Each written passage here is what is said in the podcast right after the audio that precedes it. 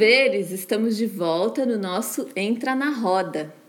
E hoje nós estamos aqui com alguns participantes. Eu vou começar já apresentando os participantes para a gente ter noção de quem nos acompanha nessa conversa de hoje.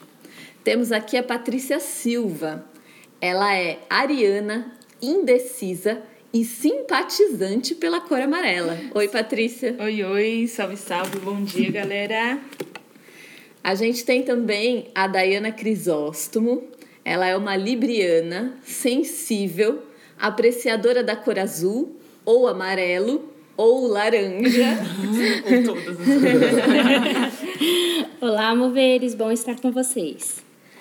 Temos aqui também a Fernanda Mesquita, ela é ariana, curiosa e super afetada pelo verde água. Oi, pessoal, bom dia. E a gente também tem o Rogério Marcondes, um taurino, brincador e um pesquisador do azul da Prússia. Oi, é, dá um Google aí pesquisa, vocês vão ver que é bonito, hein? Bom, e meu nome é Petícia, eu sou uma aquariana, esculachadora, segundo muitas pessoas, super empolgada com a cor laranja. Pode mover!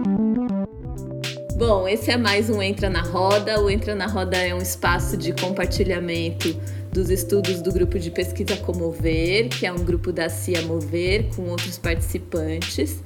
E hoje nós estamos estudando um pouquinho um dos capítulos da minha dissertação de mestrado, que é o capítulo que fala sobre comunidade performance ritual, partilha das sensorialidades.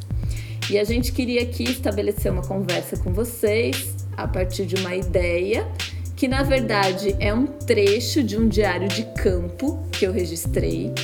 E esse trecho de diário de campo nos fez muito pensar sobre performatividade e sobre essa relação entre os corpos e outros objetos e coisas que aparecem durante a festa do coco.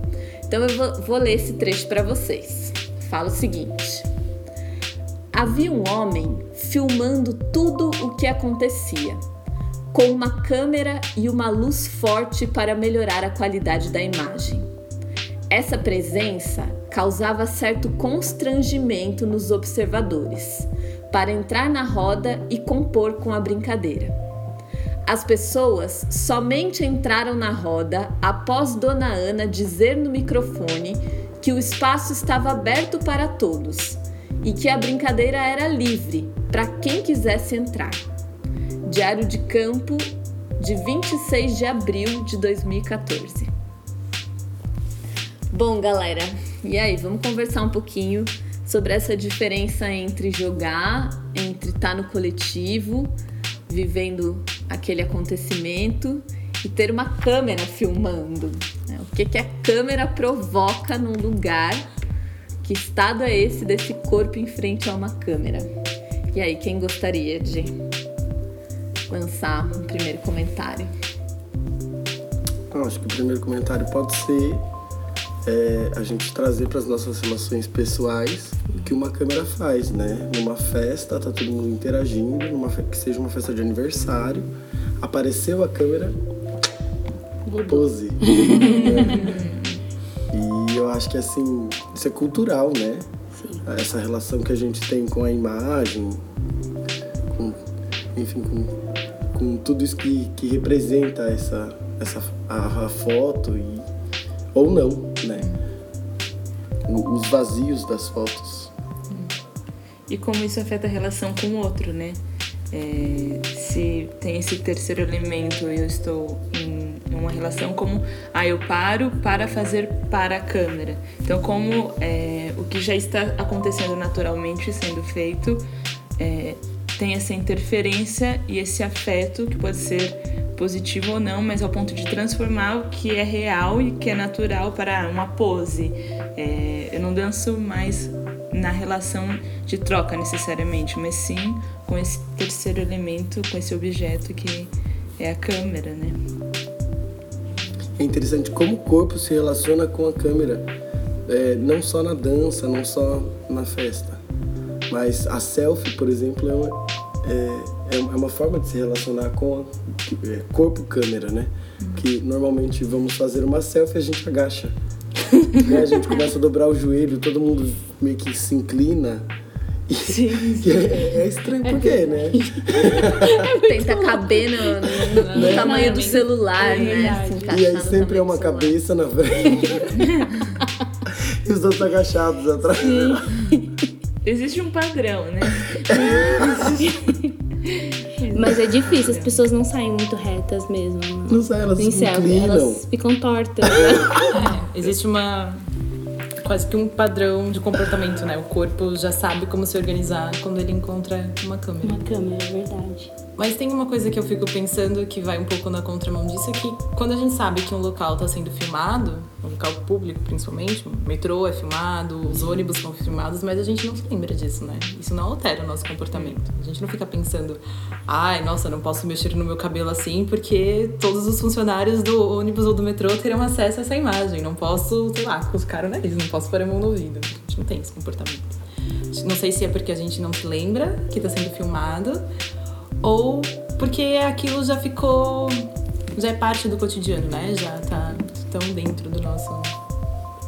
Mas isso já tem a ver com as plaquinhas, né? Sorria, você está sendo filmado. É. Né? Você precisa ter uma ação diferente porque você está sendo filmado.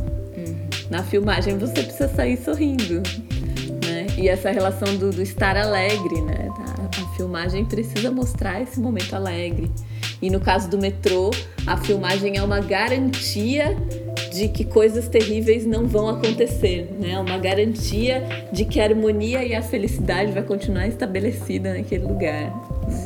Mas a gente esquece, por isso que tem a plaquinha. Sorria, você está sendo filmado. É para te lembrar daquilo que a gente esquece, né? Esquece que também por vezes você não percebe, né? Diferente da festa do coco, que você comenta que ali percebe que tem uma equipe de filmagem, uma luz, uma câmera e que não está no cotidiano nem naturalizado. No metrô, agora pensando, eu nem me dei conta, por mais que tenha plaquinha lá, também a plaquinha já faz parte do meu cotidiano visual. Então, bom, tô sendo filmada, mas é por uma questão de segurança.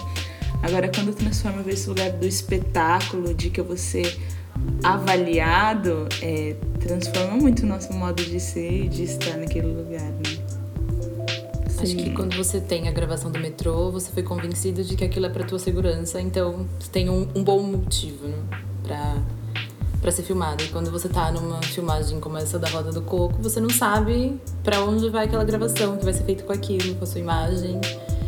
Por que então estou sendo filmada? É, você vai para um espaço brincar e aí você chega nesse espaço e esse espaço está sendo filmado. Uhum. E aí você pensa, não, eu não vim aqui para ser filmada. Não, não vim arrumada para ser filmada. eu não pensei meus movimentos antes para ser filmado. Eu vim aqui para brincar, né? Eu não ensaiei. Né? Eu não ensaiei, não. eu não ensaiei, total, é. com certeza. É a minha preocupação de como eu vou sair no vídeo. Né? Uhum. Não é a minha relação com aquilo, mas o problema é que eu vou assistir aquilo depois. É. e como é que eu vou me sentir me vendo, né? Uhum. E sabendo que pessoas. Muitas pessoas poderiam ter acesso e eu não tenho controle, né? Quando eu tô na festa do coco, se eu olho em torno, eu consigo saber quem são as pessoas que estão me vendo dançar. É quem tá ali no coletivo. E aí, quando essa filmagem sai desse lugar do coletivo da presença física, ela vai para qualquer outro lugar, eu não sei quem vai ter acesso. Não sei se eu quero que outras pessoas me vejam dançando livremente, sendo feliz dessa forma. Não sei se eu quero me expor dessa maneira. Porque às vezes o, o contentamento também é, é, regrado, né? Você tem uma maneira de, de demonstrar que você está feliz e que você está sentindo prazer. Então, se você sai disso, se outras pessoas têm acesso a isso, é, é também estar fora do, do padrão.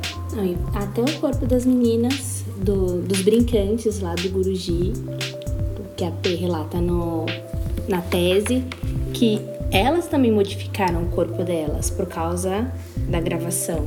Então não eram ali corpos brincantes, eram corpos tentando mostrar o máximo daquilo que elas podiam fazer e como isso também altera até a gente, por exemplo, também, numa apresentação de brincadeira, que a gente tá ali numa comunidade dançando, ou de, repente alguém que tá gravando pra alguma coisa, a gente pega e fala, nossa, preciso estar assim, preciso estar assado, preciso fazer esse meu movimento, a minha perna tem que chegar lá em cima, eu tenho que fazer o melhor giro, meu tour 360.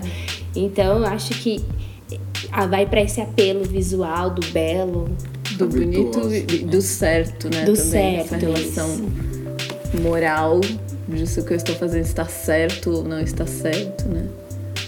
E eu acho que também, além do moral, é do que eu quero mostrar, né? Porque às vezes a gente, querendo ou não, com o nosso corpo, a gente mostra que a gente é. E, ah, eu quero mostrar isso para quem vai assistir. Acho que também existe essa preocupação, que é do belo, do virtuoso, mas também tem coisas que são muito peculiares que a gente não quer expor. Sim. E aí, quando tem uma câmera ali, vai aparecer. É, que coloca a gente num lugar super delicado já.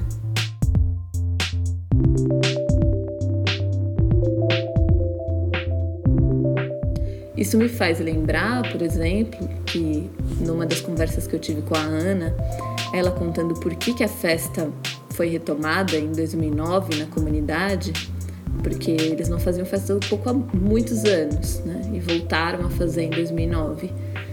É, e ela conta que é porque eles primeiro criaram um grupo de coco de roda, né, nessa, nesse movimento de tentar fazer com que aquela experiência do coco na comunidade não se perdesse, não se esvaísse, eles criam um grupo de pessoas interessadas e aí esse grupo começa a ensaiar, o que já não é comum para uma prática de brincadeira. E, e aí esse grupo começa a se apresentar, né, dentro dessa lógica super próxima do que a gente está discutindo da câmera. E aí chega um momento em que o próprio grupo entende que essa lógica estabelecida não era a lógica da festa. Né? E que sentido faz apresentar para as outras pessoas uma coisa que você diz que é sua cultura, mas aquilo não acontece mais naquele lugar, né? E aí a gente permanece nessa lógica da cultura folclorizada, de uma coisa que ah, era, era lindo na minha comunidade, mas já morreu, já era. Né? E aí esse pensamento de como é que isso pode estar vivo ali de novo, e como é que isso pode se tornar jogo de novo e pode sair da camada do espetacular de novo. Né? Então, sem querer, a câmera nesse dia acessa essa camada do espetacular que foi questionada pelo próprio grupo. E que também, provavelmente, a câmera estava ali por um instinto de sobrevivência, uhum. que é a festa só continua e as relações só continuam se o grupo, obviamente, tiver verba, tiver formas de dar continuidade para aquilo e a gente precisa de visibilidade, precisa. Né, as nossas práticas não podem se fechar num espaço ali alienado do, do resto do mundo também, né? Acho que talvez o desafio fosse como essa câmera faz, faça parte natural desse processo, né? Qual é essa abordagem? Uhum. É, como esse registro é feito? Porque tem diversas formas. Esse olhar que vem de fora e registra, esse olhar que faz parte, é, mas também pode ser um olhar que faça parte e também seja conduzido, né? É, como esse registro pode acontecer de maneira mais natural e até mesmo da maneira mais brincante possível. Também é possível brincar com a, com a câmera, né? Então, mas é isso, também são estratégias de sobrevivência, né? E o que é natural, né? Também.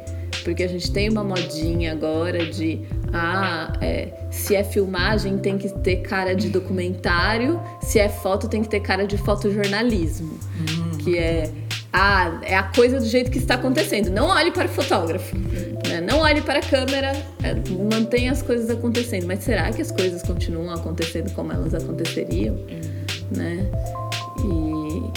É, é, muito doido isso, né? Casamentos, né? Hoje em dia, ah, não, tem que contratar uma equipe de fotógrafo, mas uma equipe de fotógrafo que lide com fotojornalismo, que é para fazer as fotos espontâneas, né? Não tem que ficar mandando as pessoas pararem para fazer cada foto, né? Mas que relação de espontâneo é essa? que a câmera continua lá, as pessoas continuam vendo que tem uma câmera, né? E aí isso provoca, inclusive, a nossa conversa sobre o que é gravar este podcast, né? Vamos brincar é. de metalinguagem, porque a gente discutiu pra caramba metalinguagem hoje. Uhum. Que é pensar como gravar um podcast altera o nosso discurso e a Sim. nossa conversa, uhum. né? Que outras relações se estabelecem sabendo que nós estamos sendo gravados, que tem que falar bonito, que tem que organizar as frases, né? Que tem que tomar cuidado com que tipo de piada a gente faz e tudo mais, né? Inclusive o corpo, né? Não bater no chão. É, Se agora- organizar de frente ao microfone, Isso. tomar cuidado com os ruídos, E agora a gente tá passando o maior calor aqui. preparar a sala, fechar as Né? janelas, fechar a porta. É, e dentro do corpo também eu fico, fico me segurando pra não dar gestual, porque eu começo a falar com as mãos e aí eu uso todo o meu corpo pra falar. E falo, "Ixi, quem, quem tá ouvindo não vai entender. Né? Porque a mensagem é passada dentro de um contexto, é o meu corpo por completo falando. Eu uso muito as mãos, eu mexo muito a cabeça, pra quem né, não tá vendo. E eu tenho a sensação de que a mensagem chega incompleta em quem escuta depois. Porque fica faltando. Por não ter imagem. Isso, né? Fica faltando o meu corpo. Que legal, falta corpo, falta imagem, né? É som. Momento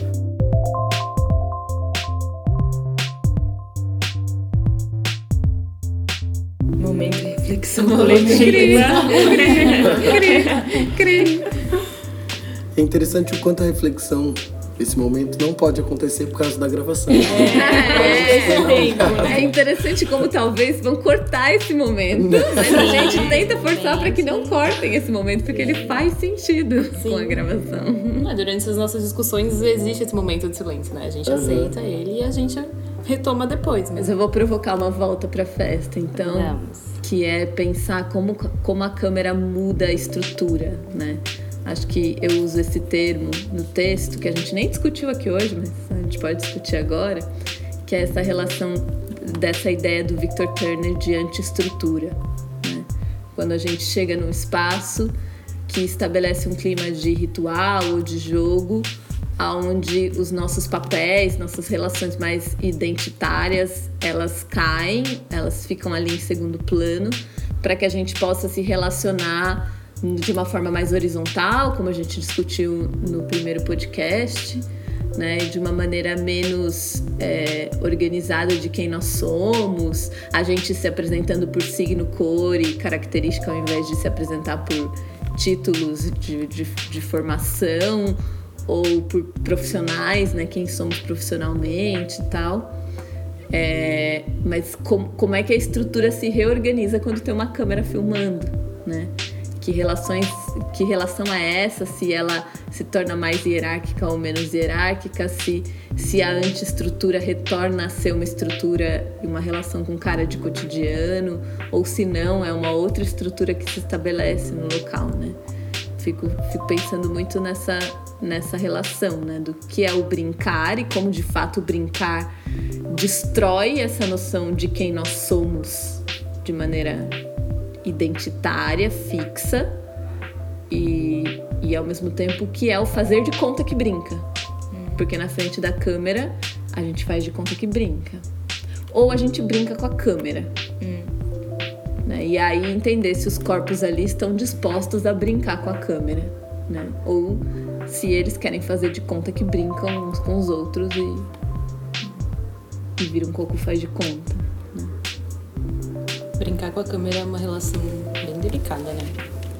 Das últimas brincadeiras que eu consigo pensar com a câmera, difícil considerar uma que, em que essa relação seja um pouco mais sei, justa ou menos imposta, né? Quando você vai brincar com a câmera, você já tem as regras da câmera para seguir.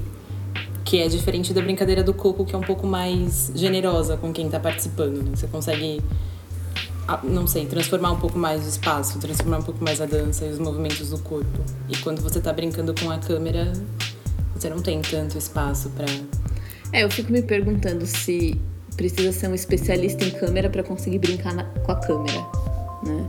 Porque às vezes dá essa sensação, ah, mas quem filma, quem fotografa, conseguiria ali encontrar outras possibilidades do como fazer e, e tal.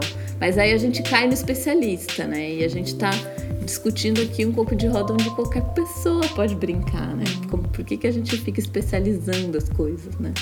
Talvez seja legal falar de, de entendedores e não de especialistas. Pessoas que de alguma forma já vivenciaram muito aquilo e sabem manejar aquilo com mais facilidade. que é o que a gente vê lá dentro com as pessoas que são da comunidade, que são do corpo de roda e que de alguma forma sabem lidar mais facilmente com as diversas situações que surgem durante o jogo, que é muito diferente de alguém que acabou de chegar e que está aprendendo como é aquele jogo pela primeira vez. Né, que gera uma série de inseguranças do que fazer, do que não fazer. Você se lança, mas se lança com receio. E ainda às vezes até se pergunta se está fazendo certo ou se está fazendo errado, né? Ao mesmo tempo eu fico pensando no que seria se brincar com a câmera, né? Fico pensando que crianças pequenas hoje em dia nascem com uma destreza para mexer em câmera que a gente não tem. Né? Eu acho que a, a, as crianças assim, já têm essa potência do brincar. Eu já vi muitos registros de crianças em contos de dança, enfim, com a natureza, e que eles brincam com a câmera, mas não no sentido de ah, estou fazendo um registro brincante, é, a câmera faz parte do que está acontecendo ali.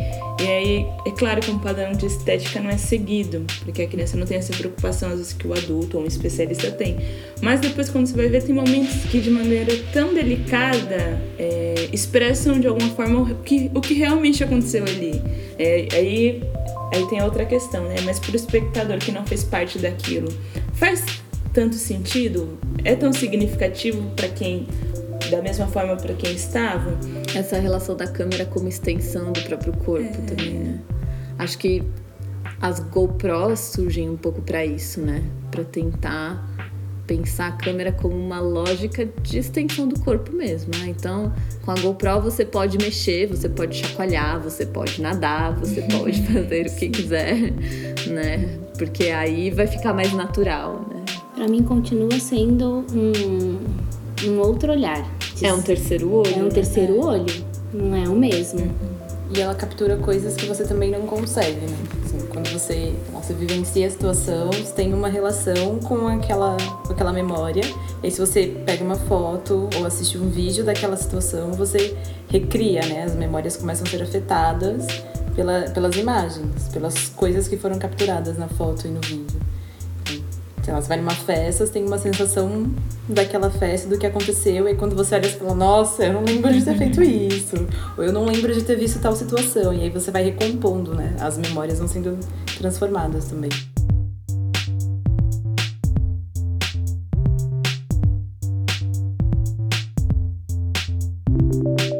É, quando você tem um registro em vídeo, que você acessa essas memórias, isso é muito único, né? Tem pessoas que não têm essas memórias que vão assistir e vai ficar no, no, no vazio, né? No, nesse outro lugar que, que a imagem por si só não consegue é, tocar, né? Esse, uhum. esse lugar do, do sensível, não, não, sei se é sensível, mas é um, é um ponto específico, né? Uhum. Que toca em você que não toca nos outros. Exatamente só porque você vivenciou aquilo, né? Uhum. É, é, o, é o fato da gente questionar, de, de eu ter falado que, a gente, que eu queria ver vídeos tal. Uhum. Eu não vivenciei aquilo, né?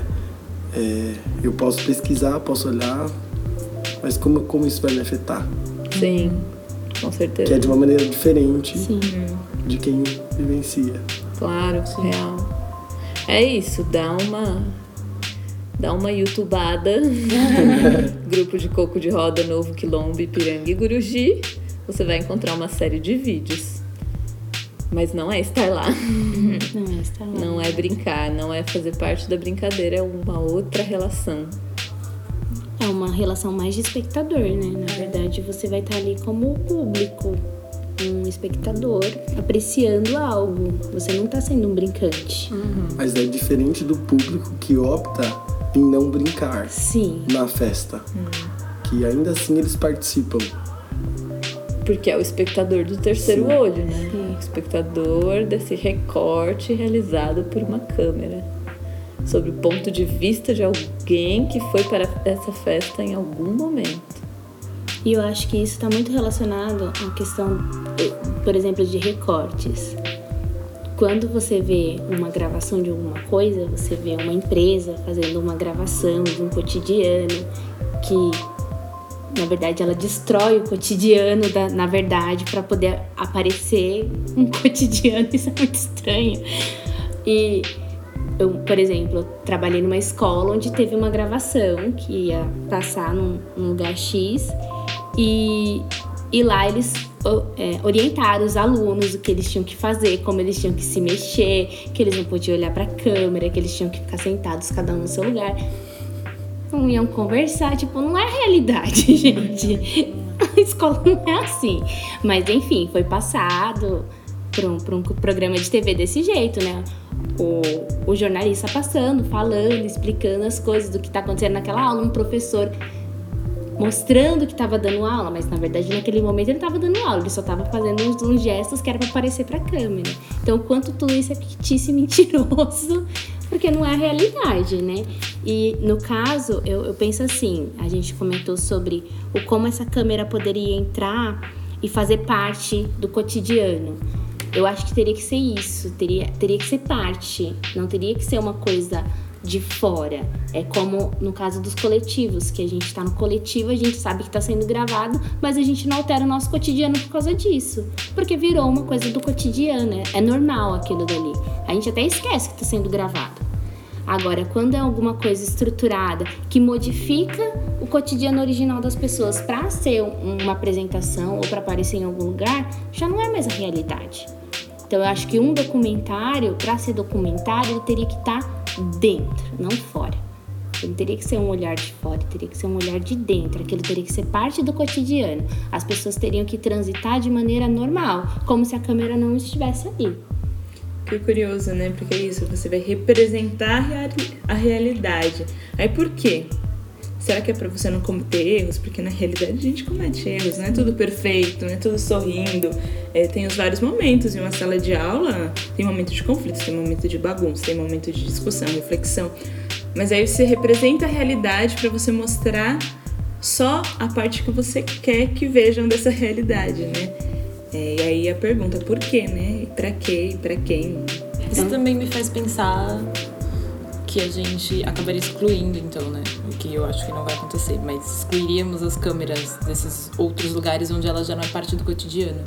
Que se eu preciso dela como parte do cotidiano, como é que eu represento uma situação em que ela não é parte do cotidiano? Então, se eu vou, sei lá, visitar uma tribo ou um quilombo que não tem essa câmera como parte do seu cotidiano, não faz parte da cultura deles, não, não tá ali para isso. Então eu não represento, né? Então eu não posso construir também esse documentário, porque se eu tô nesse olhar de que a câmera só pode fazer parte do cotidiano, então eu não posso construir nada com um Porque eu fiquei muito pensando nisso que a Diana falou, do que é a câmera estar dentro e o que é a câmera estar fora. Porque muitas vezes a gente acha que resolve com a câmera fora que é a câmera escondida. Uhum. Né? É uma câmera que tá fora. Ela tá ali de maneira escondida. Pode ser que a gente entenda como dentro, no sentido de estar fechado dentro de alguma coisa para que ninguém veja, mas na real ela tá fora do cotidiano. Uhum. Ninguém tem noção de que aquela câmera, né, de que algo esteja filmando. Mas eu acho que tem uma opção de muitos antropólogos, etnógrafos, quando vão fazer é, esses registros mais, mais documentais, né, em forma de, de vídeo, que é essa relação do passar muito tempo no local. Né? Então eu levo minha câmera, eu levo minhas coisas, mas eu vou passar um mês com aquela tribo, uma semana, porque existe essa, essa noção também de que no começo a câmera vai ser um elemento estranho que vai produzir uma certa representação e tal, mas que com o tempo o corpo tende a se naturalizar para essa câmera e as coisas tendem a voltar para o normal, né? A estrutura cotidiana se, se restabelece e aí talvez a câmera capte algo mais verdadeiro. E aí a gente entra na relação do que é, do que é realidade, do que é uhum. verdadeiro, do que é cotidiano, etc. Né? E até do que, do que essa câmera produz como transformação, assim, mudanças momentâneas e coisas que, que se perpetuam, né? Porque a, se a gente pensar numa realidade que não tinha contato com aquela câmera E aí aquela câmera surge, ela tá naquele espaço, ela tá filmando um coletivo, um grupo, uma comunidade. É, eu não sei se a comunidade volta a ser o que ela era antes do surgimento daquela câmera, né? Porque se é uma tecnologia que é externa a um grupo, ela também significa alguma coisa, né? Aquele grupo passa a ter contato com uma coisa que não existia antes. Que transformações isso traz, para além do momento da filmagem. Né? É, Será é... que existe um grupo da qual a câmera seja externa, né? Eu gosto mais de pensar que, ok, a câmera era um corpo estranho na festa do coco. Mas isso não significa que a câmera é um corpo estranho para cada corpo que estava lá naquele uhum. local. Eu acho que cada corpo que estava naquele local já se relacionou com uma câmera em outros momentos, em outras situações, né? Acho difícil a gente pensar naquela lógica super exótica de uhum. povos que nunca tomaram contato com uma câmera, né? Mas acho que mesmo assim eu entendo a, lógica do corpo estranho naquela situação, claro. Elas, ela vira um corpo estranho naquele espaço, naquela situação.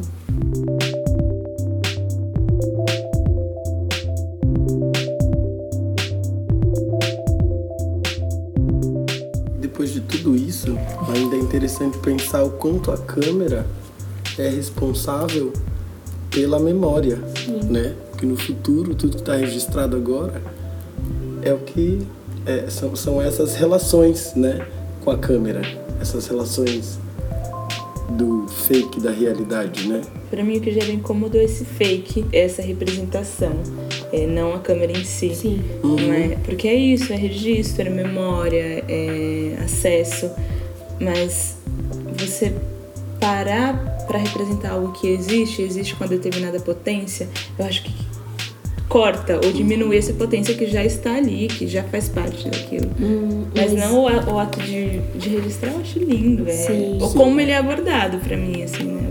É, um, um exemplo legal é, por exemplo, eu gravo vários momentos do meu filho, né?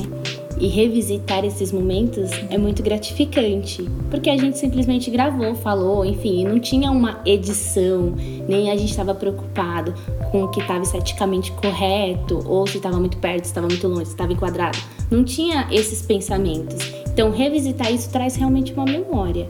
Diferente de, por exemplo, numa festa de aniversário dele, eu criei um vídeo com determinados momentos, com uma música de fundo, aí você cria todo uma fantasia, um, um vídeo tal. É, é, uma, é, um, é uma outra Dentro visão. de uma estética definida, Isso. que é extremamente romântica uhum. da vida, Sim. né? Sim. Aí é uma outra coisa. A gente tipo... enquadra em estéticas específicas, né? Sim. O que se espera de um vídeo de retrospectiva num casamento ou numa festa de aniversário de criança. Sim. Né? Que por causa da câmera tem, tem, ficado cada vez mais comum. Sim. Né? E aí as pessoas começam a criar lógicas a partir da relação com a câmera. Exato. Sim, né? sim. E criar padrões, enfim, agora toda festa que você vai tem isso, tem lugar de foto e tem. né? Sim as coisas já são montadas de uma maneira que elas fiquem boas para serem filmadas, né? Então você já faz a iluminação do local com uma maior qualidade, que é para que todo mundo consiga fotografar bem, filmar Porque bem. tudo tem que ser perfeito. Sim. e que cai naquilo que a gente comentou inicialmente, né? Às vezes a preocupação a gente chega num lugar belo ou numa festa e ah, vamos registrar. Mas qual foi seu tempo de relação com aquele espaço, com aquelas pessoas? É, que memória você vai ter daquele momento? A memória de você fazendo o registro ou do que você de fato vivenciou? E, Sim. Enfim, como não cair nessa armadilha de ficar só nos registros que no fundo às vezes não significou nada ou significou o registro por si só. É interessante que o próprio registro vai para esse lado, né? Que a gente tem os stories são tão efêmeros quanto as relações criadas no Verdade, muito. Muito. Outra coisa que muitos artistas discutem é essa mudança da foto da coisa para selfie. Porque antigamente a gente tinha mania de sair com a câmera, a lá turista, e você vai fotografando as coisas, uhum. né? E você minimamente está olhando para essas coisas, nem que seja pelo recorte do quadradinho da câmera. Né? Na selfie, não. Você tá de costas. Então você vai dando as costas para as coisas bonitas e importantes para tirar a foto daquilo. Né? Ok, você tá olhando aquilo enquadrado com você naquele quadrado do celular. Também é uma possibilidade de olhar a coisa, né? Mas é muito louco essa ação de dar as costas pra obra. É uma outra E olhar- forma de estar, né? Sim, completamente. É verdade. E você está protagonizando de alguma forma também. É, você está na exato. frente, É. então não é só o Sim. espaço, é você dentro desse espaço. É uma organização hierárquica, óbvio. É. Na verdade, como, como o espaço orna comigo, né? Eu sou o Sim. centro da foto, a selfie se trata de mim, então. E muitas vezes é isso, né? A gente se preocupa com a roupa que a gente tá na hora que vai tirar selfie. E que relação a roupa que a gente tá tem com o fundo. Com o né? fundo, porque tem que ornar. O fundo tem que estar. Vou tirar uma foto bonita, o fundo tem que estar agradável, pra... tem que combinar com isso. Sim. Eu fico pensando da memória, quando você disse que, de, de alguma forma, também os vídeos. Quando o Rogério disse que, de alguma forma, os vídeos ficam. também constroem as memórias, e quando você revisita, eles constroem outras coisas. Eu fico imaginando essa geração de bebês que está sendo filmada no nascimento, quando assiste um vídeo. Né, do, do seu próprio nascimento. É um momento que você vivenciou, mas você não tem memória daquele momento. Você não sabe o que aconteceu ali de fato. E como deve ser estranho se olhar, né? Se ver nascendo. Porque é uma relação que a gente não tinha Que a gente até alguns. É, que até alguns anos atrás era impossível, né? Se você não conseguia filmar uma criança nascendo, ela não tinha como saber como viveu aquele momento. E agora, de alguma maneira, a pessoa consegue conhecer o seu nascimento, né? Consegue se ver. Os vídeos que a gente tem de ultrassom também, que você consegue ver o, o corpinho do bebê com detalhes, do, do feto, enfim, consegue ver com mais detalhes. E depois, sei lá, o adulto assistindo isso fala, nossa, isso era eu. Esse era eu, eu era assim. Que é uma coisa que a gente também não tinha há alguns anos. E eles se reconhecem. Porque meu filho se reconhece. Mesmo ele já estando na idade dele hoje, eu mostrando foto dele muito pequenininho, às vezes com 3, 4 meses, ele sabe que é ele. Ele já se reconhece pelo hábito da gente mostrar ele mesmo, né? Então, Com três anos, né? com três anos. E a relação mesmo do, do, do passar do tempo. Porque se eu mostro foto minha adolescente, ele me reconhece também. Ele sabe, essa daqui é a mamãe, essa daqui é o papai. Então, quanto que isso é interessante dessas, dessas Essa recordações pra a gente acessar a memória. É bem legal. Legal, galera. E acho que isso tem tudo a ver com a nossa próxima semana, com o capítulo que a gente vai discutir a próxima semana, que chama Vida e Morte, Uau! Fluxo e Agenciamento, Tradição e Novidade na Festa do Coco. E que vai falar um pouco sobre essas relações entre as crianças, os idosos, quando alguém morre, as relações de memória, de mudança. E que, inclusive, é um capítulo super transgressor que eu fiz e que tem fotos no meio, tem trechos de textos de coco, inclusive comigo mudando frases, fazendo uma brincadeira quase é, de apropriação daquele coco para eu recriar trechos e tal. Então tem um corpo aí de, de coisas pra gente discutir na próxima, no nosso próximo encontro. Isso aí, galera. Fechamos então. Até mais. Obrigada. Tchau, tchau. Até a próxima.